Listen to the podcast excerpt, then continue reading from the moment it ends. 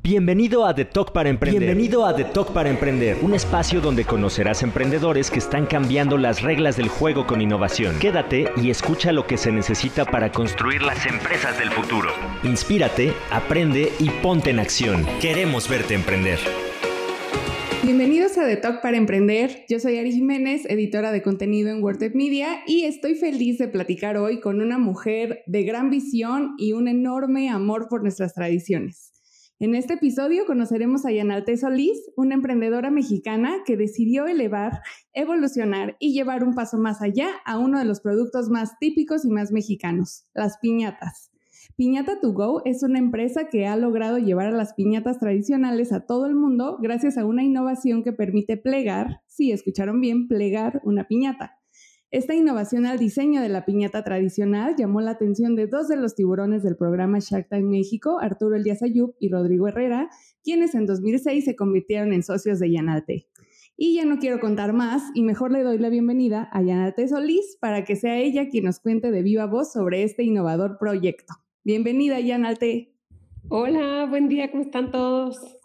Hola Yana, pues estamos muy contentos de tenerte con nosotros el día de hoy en este episodio. Es un gusto para mí volver a saludarte después de ya varios años que, nos conocemos. Y Yana, cuéntanos, eh, tu proyecto nació ya hace 10 años en la incubadora del TEC de Monterrey en Querétaro. Para quien todavía no conoce tus piñatas, cuéntanos cómo llegaste a este producto final de una piñata plegable puede ser muy difícil de imaginar, pero me imagino que de realizar es aún más. Cuéntame un poquito en qué consiste el proyecto para que quienes, quienes solo nos están escuchando se imaginen cómo, cómo funciona la piñata. Claro, pues hace ya 11 años, casi 12, yo quería poner una empresa que exportara eh, productos mexicanos. Mi nombre es Maya y estoy de verdad muy orgullosa de ser mexicana, entonces dije, quiero que sea algo de exportación. Em, para que todo el mundo tenga un pedacito de México. Y entonces así es como llegué a esta conclusión y luego ya dije, bueno, me fui por las piñatas por descarte cuáles eran los productos que conocía todo el mundo. Y como las piñatas siempre el problema es que estorban porque se decoloran, se lastiman, se maltratan, etc. Entonces, así fue como llegué a unas piñatas que fueran plegables para que entonces pudiera mandarlas yo a cualquier parte del mundo en una pequeña cajita. Y tiene los picos y cuéntame, la inspiración es una, son las lámparas chinas, esas que, que son muy comunes, que están, están muy planitas. Exacto, sí, es, mira, es pequeñita, viene un triangulito, viene en una cajita, que la cajita es de 2 centímetros de ancho, entonces viene una cajita muy práctica que te cabe en una maleta carry-on en cualquier lugar. En la cajuela te pueden caber unas 150 piñatas, imagínate. Pero cuando la despliegas, que es como si fuera un acordeón, le caben aquí los dulces, le caben 4 kilos de dulce y la cierras y se vuelve una piñata pues bastante grande, porque es una piñata de 80 centímetros, muy dura, que aguanta palazos, que aguanta 4 kilos de dulce, que no es cualquier cosa, y pues que puedes romper o puedes poner de decoración y quitar la decoración y luego ponerla y quitarla nuevamente. Está increíble y algo muy destacable de, de, Piñata To Go es que es un producto que desde el diseño está pensado en su transportación e incluso exportación. Las piñatas se pueden apilar muy fácil y permite llevar muchísimas. Esto ha ayudado mucho a que sea un producto exportable al 100%, ¿no, Yana? Sí, totalmente. Eso ayuda muchísimo porque eh, antes tú mandabas aire. Esta piñata abierta, la mía, la misma, abierta, caben cinco piñatas en un palet. Un palet es eh, la medida estándar, es más o menos de un metro por 1,20. Eh, ya saben, las rendijas estas de madera en donde pones las cajas a pilas y pues mandas para exportación. Y de que te quepan cinco piñatas, abierta la piñata, a cerrada en caja, te caben 384. La diferencia es, bueno, abismal, ni siquiera comparable. Y esto ayuda a que sea más económico, a que llegues mucho más rápido en mayor cantidad a, tantos países. Tengo entendido, lo último que platicamos era que estaban en 10 países. Exactamente, exacto. Estamos ahí por todos lados. En Estados Unidos es nuestro cliente principal porque pues ya sabes, es el mayor consumidor de productos mexicanos, más que los mexicanos. y para, para, quien no sepa, Estados Unidos, es que los números de Estados Unidos sí están brutales, ¿eh? De verdad, ellos consumen más aguacate, más tortillas y más piñatas que nosotros. No es broma, lo que estoy diciendo no es un chiste. Es verídico. es verídico al 100%. Y mm, entonces así fue como, como se empezó con la exportación, pero realmente ahorita ya estamos hasta, hemos mandado a Dubái, a Shanghái, a lugares Chile, ya más lejos. Yana, pero ahorita lo platicas muy fácil y, quisiera que nos compartieras esa anécdota que algún día me contaste de cuando iniciaste con Piñata Tugo, que ibas en tu coche tocando de puerta en puerta los supermercados, centros comerciales para comenzar a vender tu, producto. cuéntanos esa, esa anécdota, por favor. Claro, pues cuando yo me fui a Estados Unidos por primera vez a ver clientes, no tenía dinero. Entonces me fui en una camioneta que era prestada, ni siquiera era mía, eh, llena de piñatas, con mi hija, que hoy, tiene 19 años, ¿no? Pero en ese entonces, pues, haber tenido que unos 10 años, sí, como 10 años. Este, entonces no teníamos dinero para los hoteles ni nada. Entonces nos fuimos a San Antonio, a Houston, a Dallas eh, y ya, de regreso. O sea, de ida y regreso. Bueno, y ahí nos paramos en, en otras ciudades pequeñas, ¿no? Arlington. Y entonces pedía, ¿por qué fui a esas ciudades? Porque era donde conocía gente, para que nos dieran asilo nos pudiéramos dormir en su sala. Hay veces que sí nos daban cama, hay veces que nos daban sillón, hay veces que nos daban suelo. Y la camioneta venía llena de piñatas, Dios gracias que nos dejaron pasar, porque no sé si sepan, pero tú no puedes llevar mucho de algo. O sea, si por ejemplo yo vengo de Estados Unidos o voy a Estados Unidos y llevo 50 calcetines del mismo color y de la misma medida, claramente es para vender. Entonces, eso debe de pagar impuestos y debes de hacerlo con un agente aduanal, etcétera, etcétera. Yo lleve 500 Los claramente, ni modo que fueran, ni modo que fueran para, para muchas fiestas. Eran para vender. Nadie se va a creer eso, si no te creen cuando traes ahí tres blusas iguales en tu maleta. Entonces, eh, no sé cómo pasó, pero los convencí. Yo creo que les di ahí como, no quiero decir lástima, pero saben lo que estoy pensando. Pero como iba con la niña y veníamos ella y yo solas, llenas de piñatas, dijeron, ay, pobres mujeres, ya déjenlas pasar.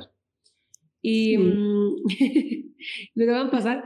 Y para estar pagando nuestros gastos, o sea, gasolinas, casetas, etcétera, comidas, eh, yo me iba a los centros comerciales y en la cajuela abría y me ponía ahí a vender piñatas. O en restaurantes mexicanos también. Y luego, pues ya fui a Walgreens, fui a mm, varias tiendas que, que están eh, en esos lados y mm, pues que son de productos latinos. Sí. Así fue como comenzó. Pero sí, no, fácil no era. Ahora lo cuento sonriendo y como muy quita la pena, pero era horrible. Yo lloraba y lloraba. Yana, y ahorita cuentas esto, esto muy rápido y muy fácil, llevaste tantas piñatas en tu cajuela, pero en ese, en ese tiempo todavía se hacían una por una, mano a mano. Ahorita ya tienen una fábrica donde pueden hacer muchísimas en serie y tienen eh, algo que me llama mucho la atención, que la mayoría de sus trabajadores son mujeres. Cuéntame por qué decidiste esto. Claro, pues en gran parte...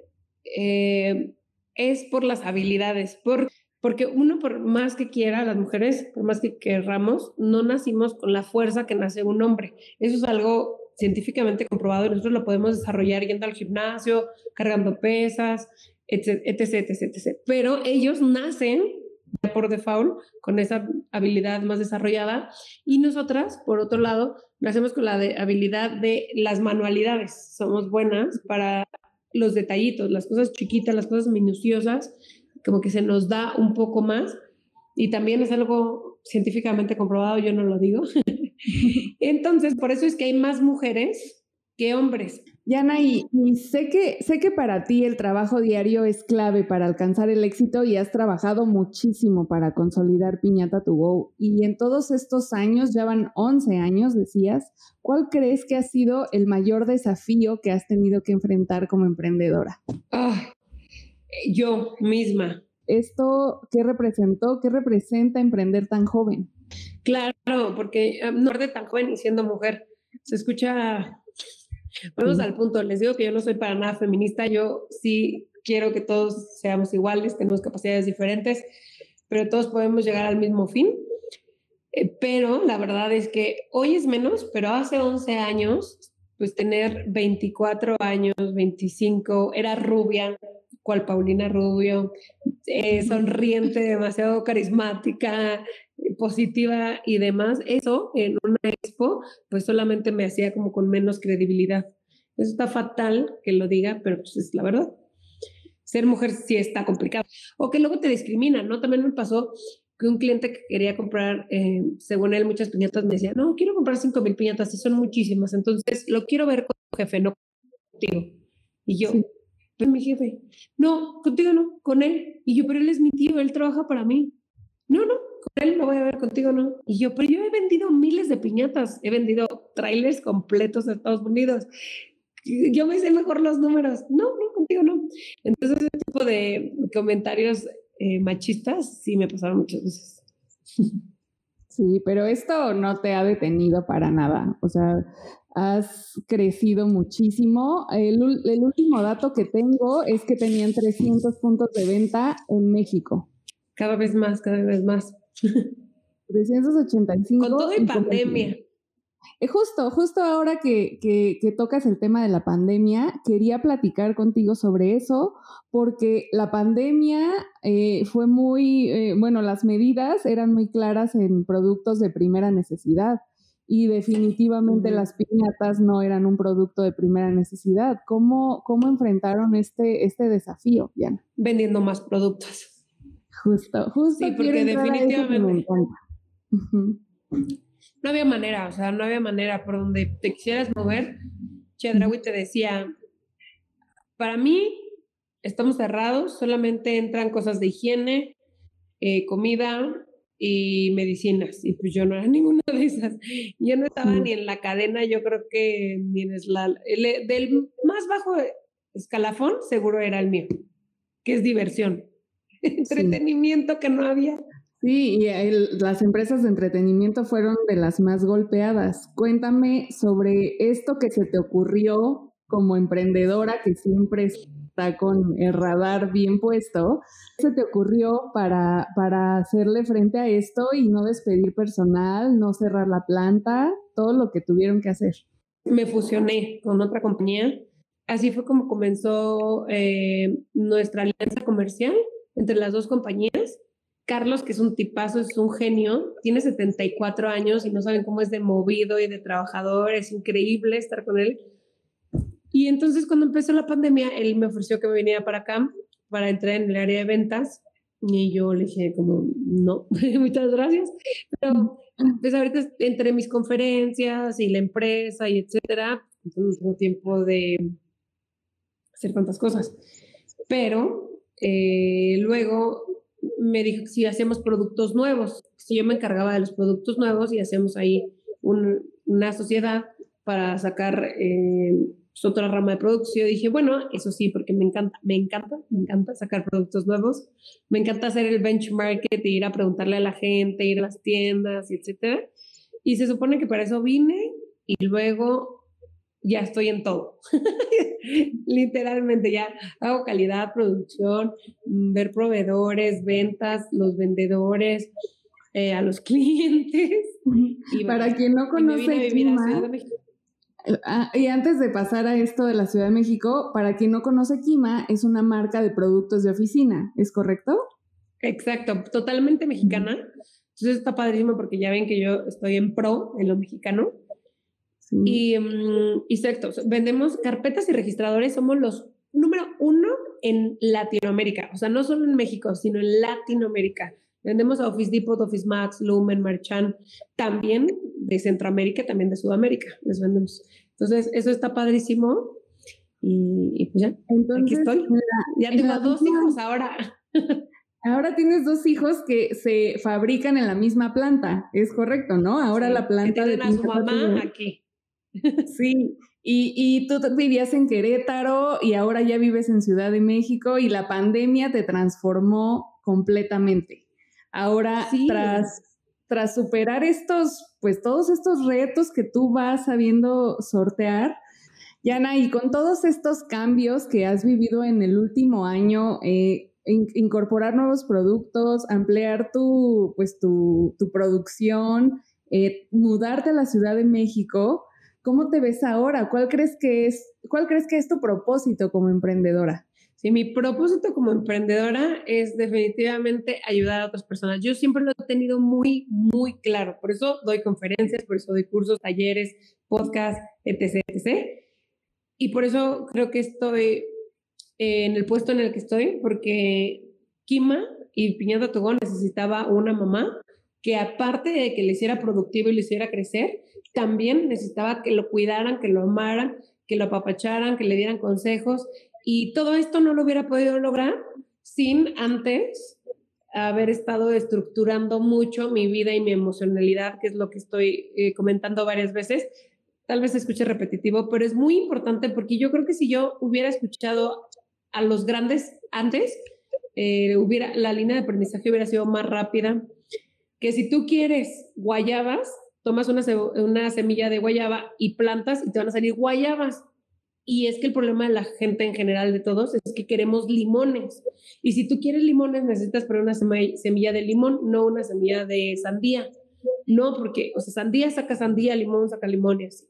Entonces, si tú estás bien emocionalmente, existencialmente, vas a reflejarlo en tu gente, en tus productos, en tu compañía, y entonces puedes ir creciendo y cada vez más. Luego me di cuenta que mientras más conocía a gente exitosa y gente realmente millonaria, el común denominador era la perseverancia, la confianza, la pasión y el cuarto era el conocimiento.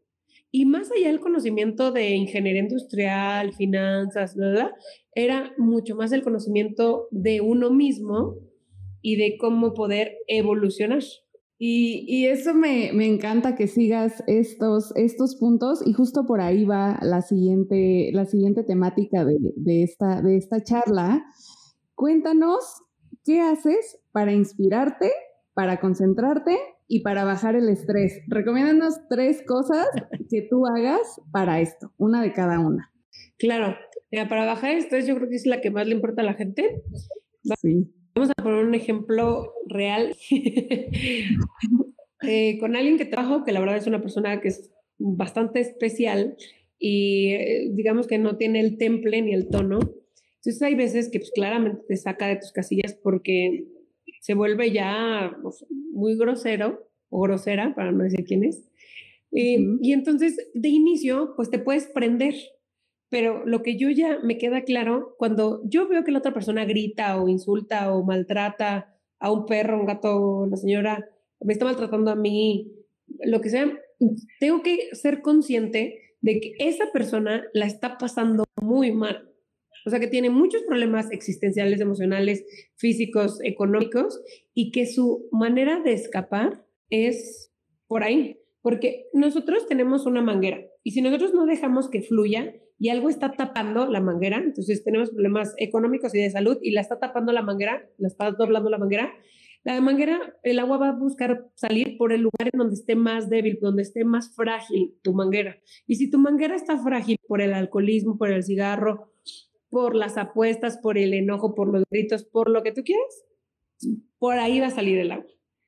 Eh, entonces, una de las maneras que yo hago para mantenerme en paz es darme cuenta que esa persona tiene problemas consigo misma, no conmigo.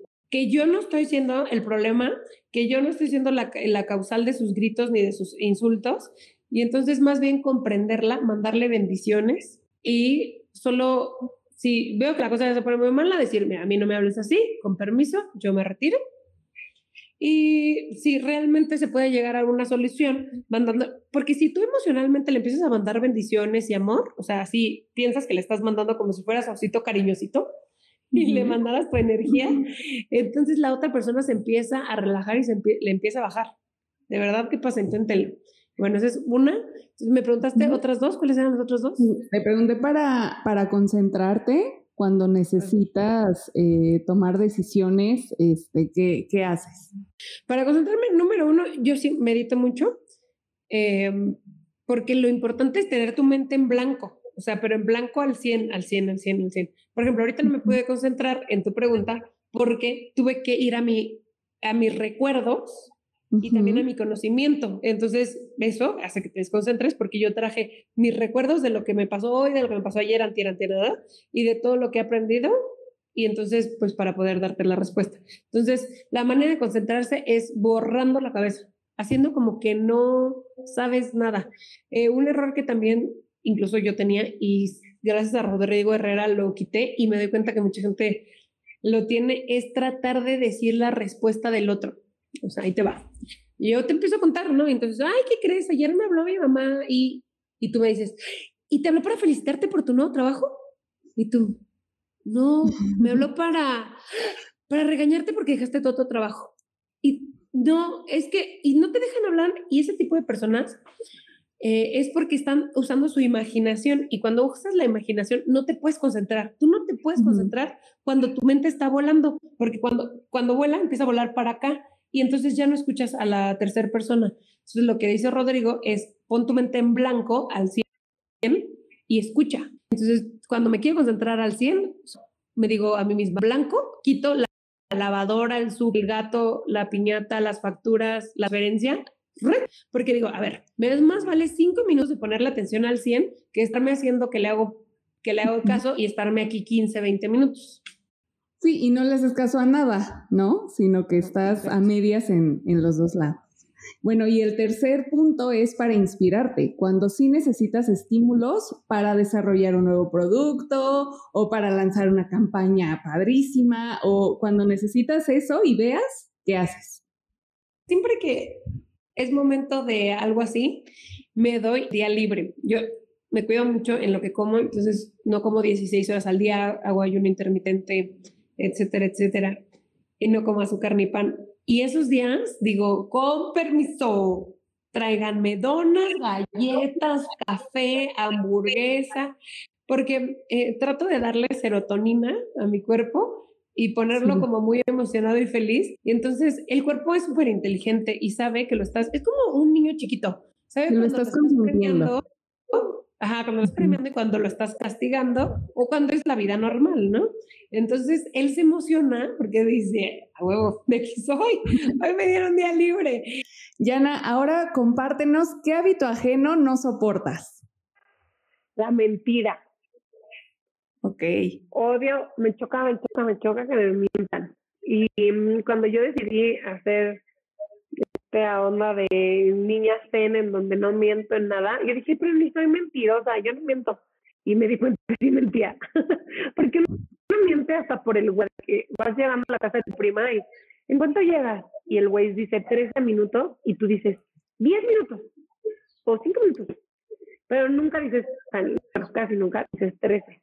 Entonces, este tipo de mentiras vas generando, así como generamos serotonina, eh, cuando estamos felices y cuando hacemos ejercicio, etcétera, también generamos, em, digamos que mini veneno para nuestro cuerpo. Entonces, cada vez que nosotros mentimos, eh, vamos generando esta sustancia que ahorita no recuerdo cuál es. ¿Cómo se dice cuando te enfermas? Tus defensas. Que no estés bien ni emocional, tus defensas, que no estés bien emocional ni físicamente. Entonces, les recomiendo a todos que traten de no mentir. Es bien difícil al principio, esto es como una droga, eh, no te das cuenta, pero cuando lo dejas se siente padrísimo el poder ser tan honesto. Y después te das cuenta que no hay veces que dices, oye, pero es que hay veces que necesitas mentir. Por ejemplo, nace eh, tu sobrino, tu hermana te dice, ay, mira qué bonito mi bebé. Y tú ves al bebé y está bien feo, ¿no? O todo en tu cabeza, porque pues cada quien decide qué es bonito y qué es feo, ¿no? O sea, parámetros de la belleza son muy diferentes. Pero tú lo ves feo. Entonces, ahí qué haces? ¿Mientes o le dices la verdad?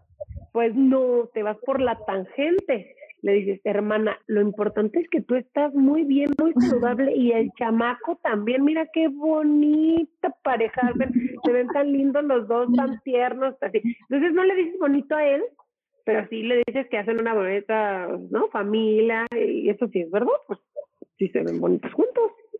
Bueno, pero aparte también es una mentira que sabes que no va a generar alguna algún cambio. No, porque no es una mentira, o sea, piénsalo bien, yo no mentí. Lo ocultas. de todo lo que ahorita dije, yo no, no mentí, yo me fui por la tangente, contesté otra cosa que es muy diferente a no mentir.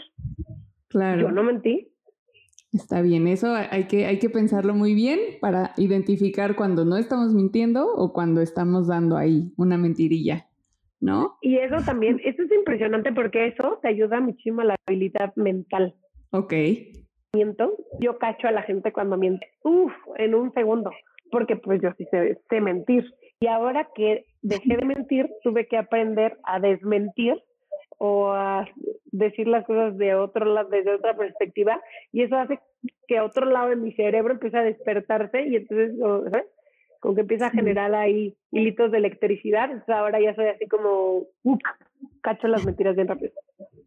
Yana, y siguiendo sobre esta misma línea, ¿cuál es tu máxima mantra o filosofía de vida? Ay, si un sueño no se logra es porque de verdad no se deseaba. Definitivamente. Te voy a sacar unas agendas, aquí la tengo, este, ya para venderlas en todos lados, pero me encanta esa frase, entonces repito, si un sueño no se logra es porque de verdad no se deseaba. Si tú deseas algo con toda tu vida, con todo tu ser, se va lo, o sí, o sí, o sí, pero hay que concentrarse, hacer, o sea, definitivamente ser perseverante, pero tampoco es que te vaya a caer del cielo. Hay veces que sí cae del cielo si ya tienes un nivel de conciencia muy alto y entonces lo piensas, lo sientes, lo analizas y lo crees. Yo me creo las cosas, es más, aquí tengo mi pizarrón de lo que quiero en la vida. No se los voy a enseñar a detalle porque si no se van a enterar de todo, pero bueno, ahí está. ¡Tarán!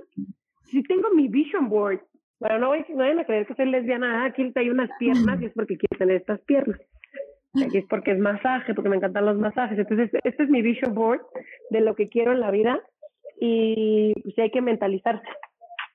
Y todos deberíamos tener un vision board, ¿no? Para, para enfocar esos esfuerzos hacia donde tienen que ir. Sí, es que soy bien ñoña, o sea, vean.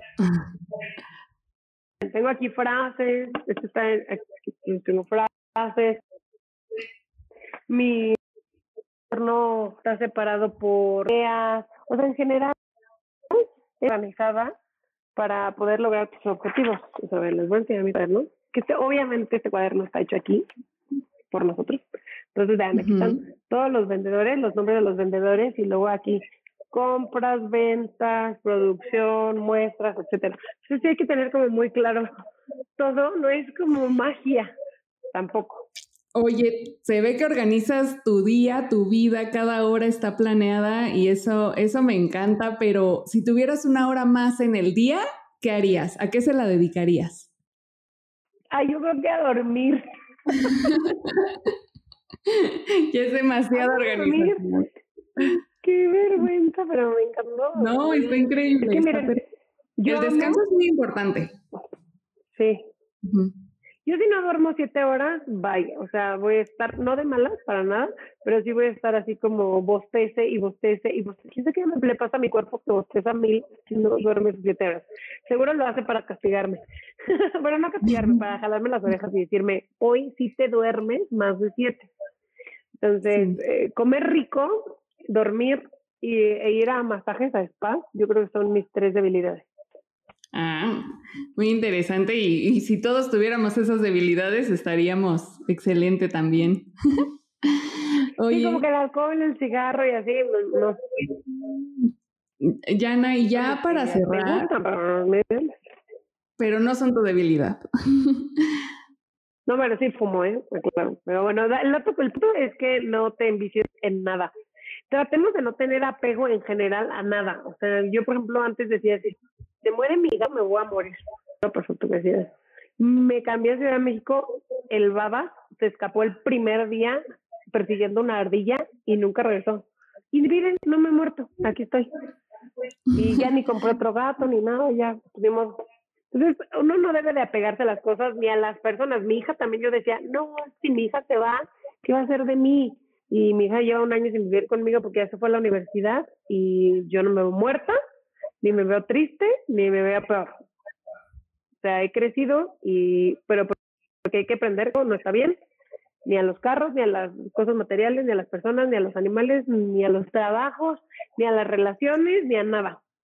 Y eso nos da mucha más salud mental, física, todo hace que estemos más tranquilos y estemos en un estado de bienestar, ¿no? Totalmente. Yana, y ya para cerrar, cuéntanos, ¿qué le cambiarías al mundo para hacerlo un lugar mejor? Ay, la envidia. Okay. Yo creo que la envidia es, es, es algo terrorífico, ¿no? yo no sé si me tienen envidia porque como yo vivo en mi burbuja de me vale. Acabo de ver un video que ahorita les voy a subir en Instagram que me encantó. donde está alguien ahí acostado y ahí están unas piedras y el agua casi le cae encima y él así de me vale. Pero en general siento que la gente no vive su vida por estar viviendo la vida de los demás. Y eso está fatal, fatal, fatal. Redes sociales ayudan muchísimo a que esto pase. Eh, las nuevas generaciones de cristal pésimas, o sea, pésimos chicos, porque yo creo que el bullying así nos hizo fuertes a nosotros, el que nuestros papás nos dieran una nalgada, un chanclazo y nos gritaran. Eh, y estos chamacos que están viviendo en su burbuja, el día de mañana no creo que vayan a poder enfrentar el mundo y viven queriendo lo que tienen los demás, y eso está muy, muy mal. Sí, y, creo que todos podemos fomentar eso, ¿no? Fomentar ser personas más resilientes, más fuertes, más enfocadas para evitar caer en, esta, en este tipo de, conductas, ¿no? Yana, pues ha llegado el momento de... Sé que algunas personas dirían, no, la hambruna es más importante, pero yo sé que algunas personas que seguro escogerían la hambruna, porque la hambruna, no, la hambruna es más preocupante, pero yo creo que uno decide si tiene hambre o no. Digo, me queda claro que también, pues, no sé, hay unos pueblos en África que pues, no hay nada allá, ni semillas tienen, ni vacas, ni de dónde saquen nada.